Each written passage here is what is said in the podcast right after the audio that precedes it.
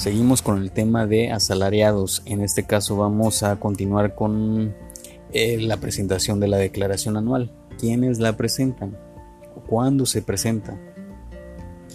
En este caso se presenta durante el mes de abril de cada ejercicio en los siguientes supuestos.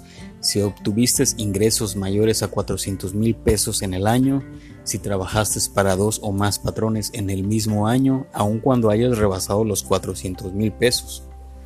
Si solicitaste por escrito a tu patrón que no presente tu declaración anual, si dejaste de prestar tus servicios antes del 31 de diciembre del año de que se trate, si dejaste de si prestaste servicios por salarios a personas que no efectúan retención como embajadas u organismos internacionales, si obtuviste otros ingresos acumulables, ya sea por honorarios, arrendamiento, actividades empresariales, entre otros, además de salarios. Si percibiste ingresos por concepto de jubilación, pensión, liquidación o algún tipo de indemnización laboral.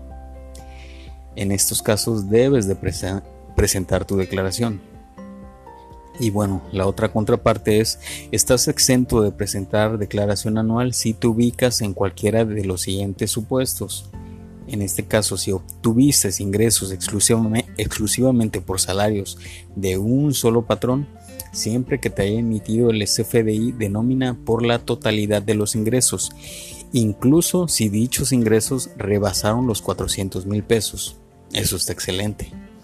2. Haber obtenido ingresos por salarios y también haber obtenido intereses nominales que no hayan excedido de 20 mil pesos.